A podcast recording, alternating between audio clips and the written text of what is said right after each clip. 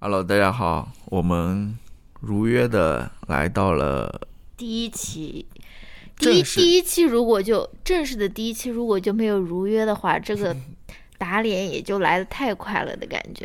这种公信力啊。那我们废话不多说，赶快进入主题，不要这个聊天前面聊了二十分钟，嗯，是不是好吧。但其实它也是一个聊天的形式了。对，我们第一期呢，聊聊什么东西呢？不知道，我就来聊一聊我看完那本书吧。嗯，我觉得这本书挺有意思的，就是虽然啊好吧，那我来吧。我我我刚看完了，今天上午准确讲是今天上午刚刚看完的。你是为了这录制这个第一期节目而看完的吗？啊、不是，刚哦，好、是因为那个图书馆要还书了而看完的。呃 有有部分原因是这个。这本书叫什么？叫呃《The Unreality of Memory and Other Essays》，是由 Alisa Gabbard 写的。对，这个作家呢，其实是我在推特上面认识的。嗯他是一个比较小的作家吧。嗯他其实是一个诗人，准确讲，他一开始是一个诗人。嗯，他现在也写诗了。然后他最近好像是我之前应该提过，是那个《纽约时报》的诗人专栏的那个作家。哦，呃，《纽约时报》有这么一个专栏，他大概诗歌专栏？对诗歌专栏作家，他大概每年会写四个专栏还是几个反正不多。嗯每次就是介绍一些诗集啊或者诗人之类的。嗯嗯他之前出过几本诗集和随笔集吧，然后我刚刚念的这个是他最新的一本，嗯，然后我找来看了一下，我觉得挺有意思的吧。这个书我就不多说了吧，嗯它其实是里面写的这些随笔的主题都是关于灾难的，嗯以及人们如何去呃去理解灾难，或者说去面对这些灾难的啊、那时候的一些心理反应等等嘛。我就提一个比较有意思的，不先说。这个书其实，在当下啊，因为这个书应该是去年出版的，或者说它应该是二零一八年或者一九年就写完了的。嗯然后今年不是爆发了 pandemic 嘛，就是嗯这个新冠的这样一个全球的大疫情，这样一个灾难嘛。嗯所以说这本书我看的时候，其实还是很应景的，你知道吗？哦它里面也提到了像 pandemic 这种的灾难。嗯然后我当时看的时候就觉得，哇，这个就是在描述当下。当然，他还提到其他灾难，比如说像什么地震啊、海啸啊等等啊之类的。嗯然后后面部分是写人的心理的，他用了很多，呃，引用了很多心理学的等等方面的一些书啊、著作之类的。其中有一个我觉得特别有意思的，可以谈一谈，叫他花了两两篇文章在里面写这个叫 compassion fatigue，叫同情心的疲劳症。哦嗯，就是的确，现在人，我我们可能也有多少有这些感受吧，尤其是你整天去面对社交网络上面那些很不好的事情的时候，嗯对吧？嗯这时候又发生什么灾呃悲剧啊或者灾难什么之类的，你就会发现哦，这个也要关注，那个也要关注，慢慢的你就感到有一些疲劳了，嗯然后你的心就可能有点麻木了，就觉得呃对这些新闻就甚至有点感到非常无聊，觉得无聊，甚至有些厌倦等等。嗯或者有些人会觉得啊，我我这个同情心，或者说我这个共情的这个心，觉得没办法去面对这么多的事情啊，嗯就觉得呃可能自己还有一些自责啊或者什么，就是各种各样的心理问题都会出现。它里面也谈到了，我觉得非常有意思。嗯然后很有意思的，关于这个 compassion fatigue，就关于这个同情心啊、共理心啊，这个它里面引用了一个材料嘛，意思就是说，其实不是所有人都有同同情心的。当然，对，他说这个同情心其实就跟你的身高一样，在人群当中分布一样，就是它是一个可能是正态分布的那种趋势，就是大部分人都是一般的中间的那样子等那那样量的同情心，嗯。有些人可能极度拥有同情心，有的人可能就一点同情心都没有，嗯。但大部分人都是很平均的，嗯，这个是一个很有意思的点。这个你你就让我想到我现在在看的那本书、哦 Cassie David 的嗯。那本书，虽然那本书我不是特别喜欢了，嗯。但是他在里面那个 Cassie，他就在写说他跟他的应该是妹妹吧，他妹妹嗯。叫 Rumi，、他说他跟他妹妹就是有一个非常大的一个不同，就是他是一个非常非常敏感的一个人，嗯他就比他的妹妹要敏感很多，他可能比这个世界上的所有 很多人都要敏感很多。他说他小时候看那个小妇人的那个小说，他看到那个 Beth 吧，嗯就那个妹妹得了那个红斑狼疮，还叫什么 Scarlet Fever 还是什么的。他说他看到那边他就他就不能再往下面看了。他说他如果再往下面看，他就他就感觉承受不了的这种感觉。嗯而且他也就在这边说，他说我这种人为什么要写一本书呢？我写一本书就是，就是就是让别人来批评我，对不对？就是我肯定会看到一些关于这个这这这个的一些负面的一种意见啊，或者什么，就是他那种我觉得已经有一点。所以他也没有推特，他他他说他是 morally against Twitter，就是他他就觉得推特上面那种吵架可能也吵得有点太凶了，或者他没有这种心力去开一个这个推特账号啊。但是他这种我不知道是不是你说的这种同理心过剩的这种人，反正我感觉他自己也挺痛苦的。但是可能呃叫外人看来，他的生活是非常好的，优越的，非常优越，他养尊处优的，对不对？然后父母又都是 celebrity，然后他也不缺钱，不缺朋友，不缺那种名声，但是，对，他这本书里面关于这个呃同情心，他还提到了一点，我也觉得挺有意思的，就是说，哦，想起来了，我刚刚忘掉了，就是说什么呢？就是说，其实你要跟古代人相比，啊，古代人其实在资接受这些资讯啊、新闻啊各个方面没有我们这么发达，嗯。可能他根本对于世界上这些发生的灾难或者痛苦之类的事情根本就不知道，嗯。所以他们也没有这么多需要去关心、需要去同情的、需要去、去表示这种同理心的东西啊。所以现在人，就正如我刚刚所说，你你整天都泡在这个网上接受这些新闻、这些资讯的话，有些人有有些灾难其实离你很远，但是你还是可能还是要分一点心力去去感受他，对吧？去去同情他等等。所以很多时候不是我们说那个，有的时候你无知其实是一件，bliss 对是是福。对是福嘛，的确是这样子。但是你有没有觉得，就是说现在社交网络虽然我们我们每天都可以看到很多貌似非常不幸的那种悲伤的那种事件发生，但是我们也会觉得说，哦，我看过了，就好像我已经帮助了。是不是？对，反而可能没有社交网络的时候，我们真的会去做一些事情，说去帮助对，就是身边的那些。这这就是说，你这个事情越来越多之后，你这个同情之后同理心就会变得越来越稀薄嘛，你就就跟一个网一样的拉扯开来，变得非常稀薄了嘛。你平均分配到很多事情上面，到最后就是就就没有了嘛。如果说你只关注一件事情的话，你可以把更多的心力啊什么放上，因为人的同情心或者说他的精力或者说他的感情其实是非常有限的，你只能那么多投入进去。反正嗯这本书它里面呃观点还是挺丰富的，嗯然后、呃里面有很多内容，我觉得感兴趣的还是可以去看一下的。嗯。然后我还想说两点哎，那我先问你一个问题，关于嗯这个同情心的，啊，你觉得什么人比较比较，就是比起其他人比较更可能的拥有同同理心或者同情心，或者说什么人你觉得他是更更难拥有这种共情或者说是同理心的？更难拥有。嗯我记得里面有一句话啊，嗯它是怎么说的？意思就是说，很多时候这种同情心或者共情的能力，是指你能够看到发生在别人的事发生在自己身上。哦，嗯，对吧？这是一种能力吧？我觉得。那你你你你问这个问题，你想说什么？我我问这个问题，我就在想说，我在想说，特朗普这种人，他有他是有同理心的人吗？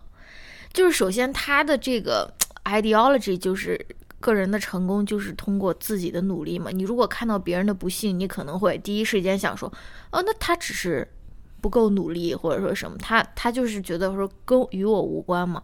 然后再后来，我就想说，嗯，好像经常在网上，尤其是在那种科技博主 的评论区，或者说是那种看那种川粉的发言，也能够也能够感觉到一些，就是他们，我不知道，就是就是我感觉你如果 ego 特别大的话，你可能是很难对别人的处境产生，或者说你觉得说我我我的经验。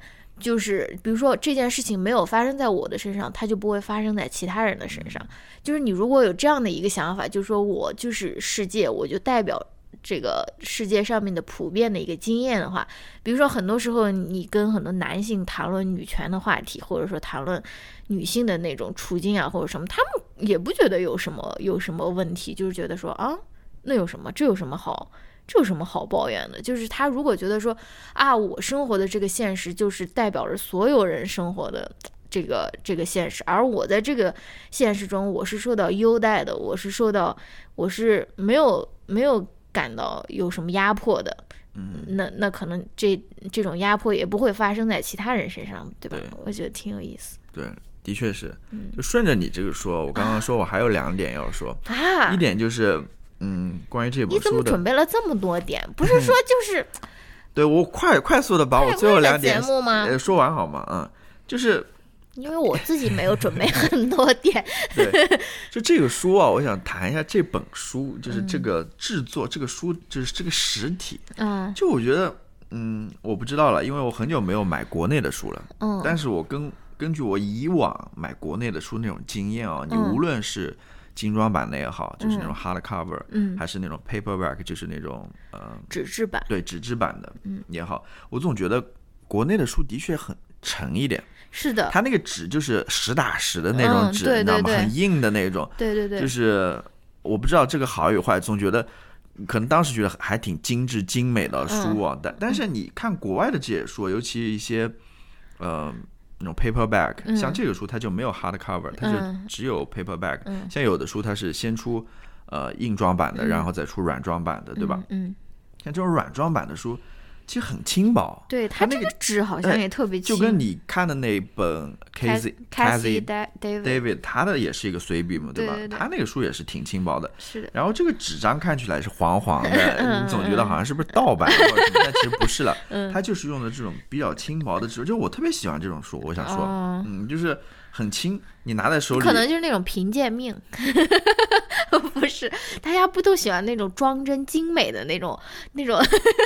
但但其实你要考虑到你的看书的方便，握是持啊什么之类的，吧？拿在手里很轻，你随便哪边躺着坐着什么之类，你不像有一些像我们最近买那个奥巴马那个 七八百页那个哎，书你，怎么知道我今天要聊什么？那个硬装版的，我都不知道怎么看，你只能坐在那边看，嗯是不是？嗯其实呃，我想谈一下这个书的装帧，对。还有最后我想说一下啊，关于 essay，就是关于随笔这个写作形式，我其实之前也谈过，嗯。就这次，因为我前两天刚好看到呃《纽约时报》那个书评上面有一篇书评，评的就是刚刚出来另外一本书，嗯。是关于呃美国随笔的，就是这个人他编了一本美国随笔集，嗯就是涵括从很早以前到现在的很多那个有名的随笔，等于说是一个呃集子嘛，嗯。对吧？我想说什么呢？它里面就提到说随笔这个形式是是一种非常自由的形式，啊就是它是一种去探索未知的、嗯。探索不知道的事情，就是它不像很多人想的那样，你随笔可能是先有一个答案，或者先有一个观点、嗯。一个结论，然后你嗯去写，嗯。把这个结论最后嗯。给给抛出来，或者说嗯。引出来这些，但是其实不是的，嗯像呃。呃，Lisa Gabbert 这本书的话，它其实也是，它每个话题，它只是在那边引用不同人的观点，或者说自己的一些看法，嗯它最后其实没有给你一个结论，是的，它最后它它想呈现的只是中间这么一个思辨思考的这么一个过程，嗯他其实不是说来教育你或者教导你的，嗯他只是在那边把信息传递给你的那种感觉。嗯我就觉得 essay 这个形式就是很自由嘛，嗯对吧？嗯呃，应该算是那种非虚构写作里面比较自由的，因为像很多非虚构写作，它要么围绕一个主题或者什么，它都是比较死的那种。嗯，所以可能很多人喜欢这种写作的一个原因吧。对，这个其实我最近还真的有在想这件事情，因为我嗯最近也在看一些 essay，包括 Cassie 的那本，还包括我现在也在看那个基亚的那本书嘛，我也在看，也是 essay 嘛。然后我就在我在想说啊，我们好像总是觉得说你要写一本非虚构，好像是一件非常严肃的一件事情啊，就是好像需要非常郑重其事，你总是会觉得自己不够格的那种感觉，就是说啊，我怎么配写一本书啊，或者什么？但其实我觉得不是，真的是什么都可以写，对吧？就是是啊、就像你跟我说的，我昨天也看了那本那篇 c a s s i David 他写的那篇 Too Full to Fuck，他就是说他吃的太饱了，他就不能够做爱嘛。然后他其实写的还是有点想法，就是说他，比如说他跟他一个 date 一块儿去吃饭，吃的很饱很饱，而且他说他这个人就是总是吃饭就是吃的过饱的那种，四个人呃两个人点四人份的那种餐的那种。然后呢，吃饱以后他就问他那个 date 说我们要不要吃冰激凌？然后呢，嗯然后他还跟他 date 说。就是说的非常直截了当，说吃了冰淇淋，我可能今天就没有办法跟你上床了，因为我就会太饱了，你知道吗？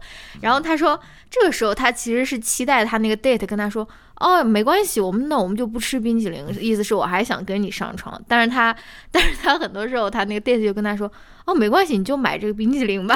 然后他他就说。这个就是一个 lose lose situation，就是一个你如果他你如果要跟他上床了，就说不吃冰淇淋了，那你就会觉得这个男的是不是有点太 desperate，就是要跟我上床。然后他如果如果说哎没事，你吃冰淇淋吧，我们今天就不上床了。然后他又会怀疑自己说，哎呀，我会不会是因为我一点魅力也没有啊？他这个 date 为什么他他就是 他会主动没兴趣啊。反正他就是这样的一个人，你知道吧？就是他就会想很多很多，然后他有，就是我就觉得真的是什么事情其实都可以，都可以写成一个随笔的那种感觉，对吧？而且我觉得随笔这种形式啊，它其实是很不确定的，嗯就是它没有一个最终结论的。其实这种不确定性是我最近也非常感兴趣的一个话题，就是。嗯是因为我的未来吗？也不是啦，也不是这个啦，就是一方面是，呃，我们本来就生活在一个现在是一个越来越不确定的一个年代嘛，嗯尤其是在这样子的疫情之下。嗯还有一个就是说，另一方面，我我觉得我们大家看待事情的时候，都是以一种非常确定的眼光来看待的，嗯就是很多事情我们看到的都是非黑即白的。哦，对，就是没有中间的这种状态，嗯。就是不确定的，嗯。就是我也不知道它是黑的还是白的，或者说嗯正确的还是对的，或者左边的还是右边的等等，嗯。大家都是。呃就是很很有意思，很矛盾嘛。一方面我们又很不确定，当然可以理解了，因为嗯我们希望在这个不确定当中能寻找到一些确定嘛，对嗯的。但是，对我觉得，呃，随笔他所提供给你的这样一套看待世界的这个方式，嗯我觉得挺有意思的。我大概就说这些了。哦，你说的太多了，我觉得嗯你这个就是我感觉你就想要就是嗯那种对比，我准备的是多么的那种嗯，没有没有少。没有，这个是第一天了，总共要卯足劲。我 看看你到第三十天的时候，是不是还有同样的激情？第第三天已经 嗯，我又想到了一些比较比较好玩的，我到时候我到时候我来跟你分享比较好玩的一些 topic。嗯好，话锋一转，进入我的分享。十八分钟了。哇塞，太棒了！已经其实不用再分享了，要不我的留到明天。说两句吧。嗯，反正我是想跟大家分享那个奥巴马的那本新书的，嗯因为我也没有看完，这个是一个 ongoing project，这一个月以以内我会跟大家定时的 update 我。我看他那本，我不是看，我是在听他那本书的感受吧啊。他这本书真的很厚，对吧？七百多页，将近八百页。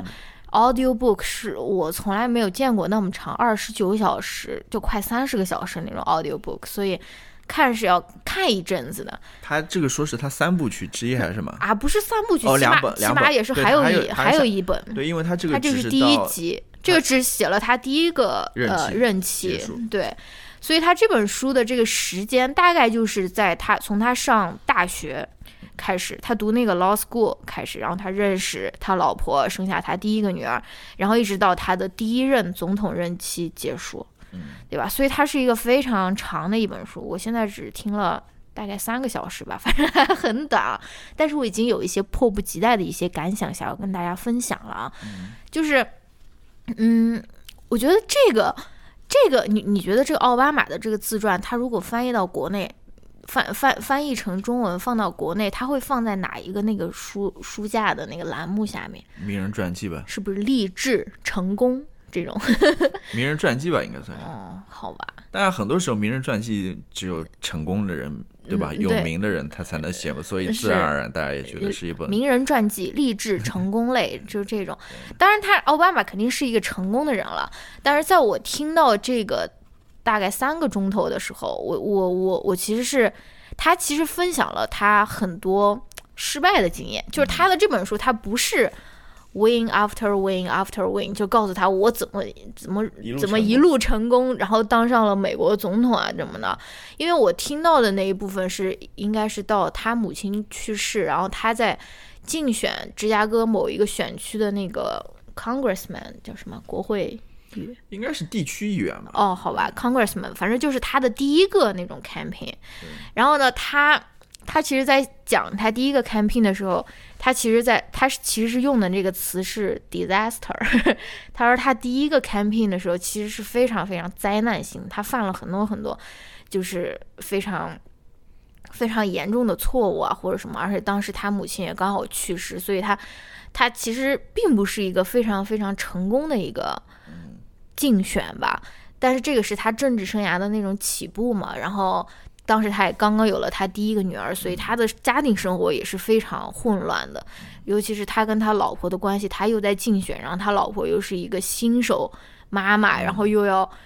呃，就是要管家里，又要他老婆那时候还有工作，然后反正就是很非常非常混乱的一个情况吧，就是跟我的或者跟我们大多数人想到的那种励志成功的那种名人传记其实不太一样，对吧？而且前两天我听了一个那个《纽约时报》那个嗯书评栏目的播客，有些人在那边，那，就是他们在推推荐那个十大。就是本年二零二零年十大图书还是什么的，其中有一一本非虚构，就是奥巴马这本书嘛。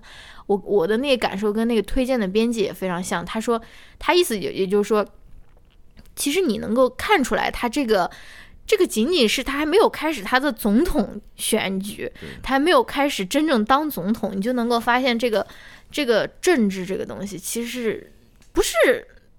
就像你说，不是那种非黑即白，或者说是不是那种很简单的可以站队，它里面真的包含了很多很多那种妥协，妥协，然后那种斡旋也好，或者说是对吧？就是真的很难的一件事情啊。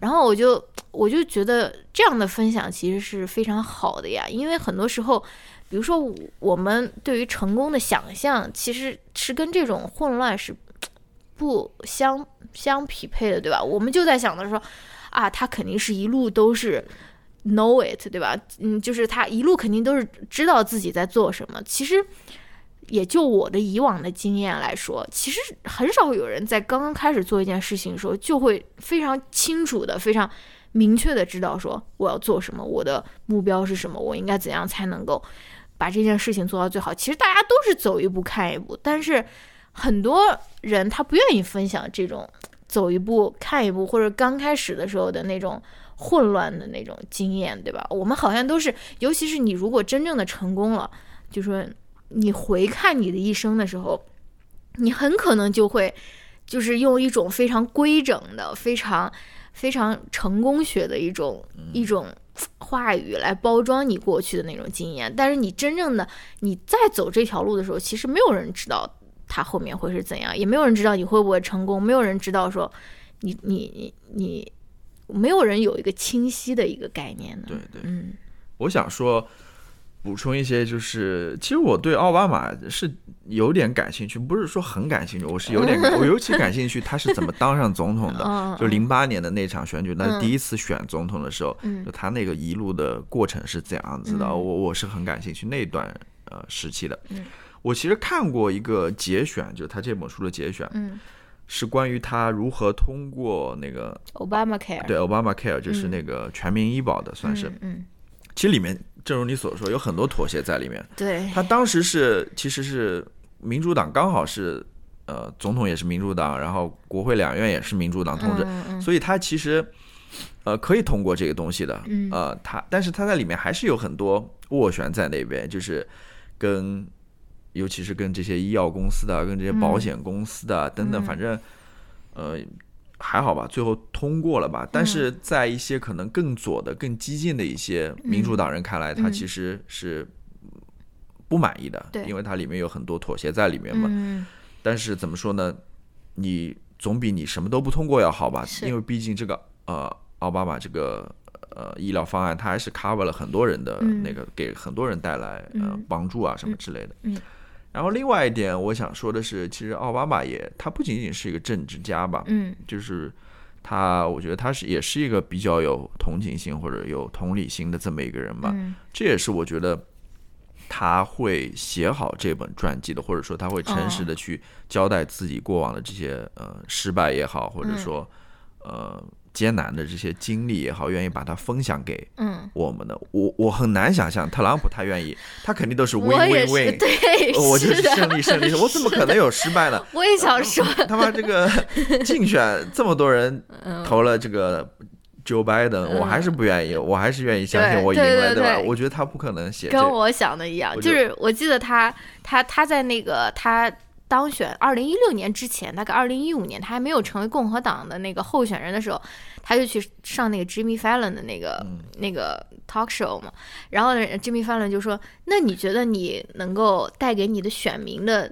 激励或者说什么是什么？”然后他就说：“我会让他们明白，I will not never lose，就是说我会教育他们，我会我会让他们明白说，你们选就就是。”他他他是一个不会失败的人，我就觉得我说啊，我但事实是什么呢？我们看那个，比如说《纽约时报》对他的那个财政状况的一个报告，他其实一直在那边 lose lose 是 lose 呀他其实很多的他的资产其实就来自于他父亲啊，嗯他也没有很好的管理好他的这个资产，嗯他一直在那边输输输嘛。嗯但是他又会说这是 fake news，对吧？等等，嗯就是这么一个对比在这边吧。嗯还有，我想说，奥巴马，呃，他也是一个很好的一个写作者吧。我觉得嗯他，这也是他为什么能把他的过往经历能够写出来的这么一个嗯原因。嗯，我之前看到一个呃报告吧，就是说报告是什么？就报报道吧，意思就是说，奥巴马这个传记应该是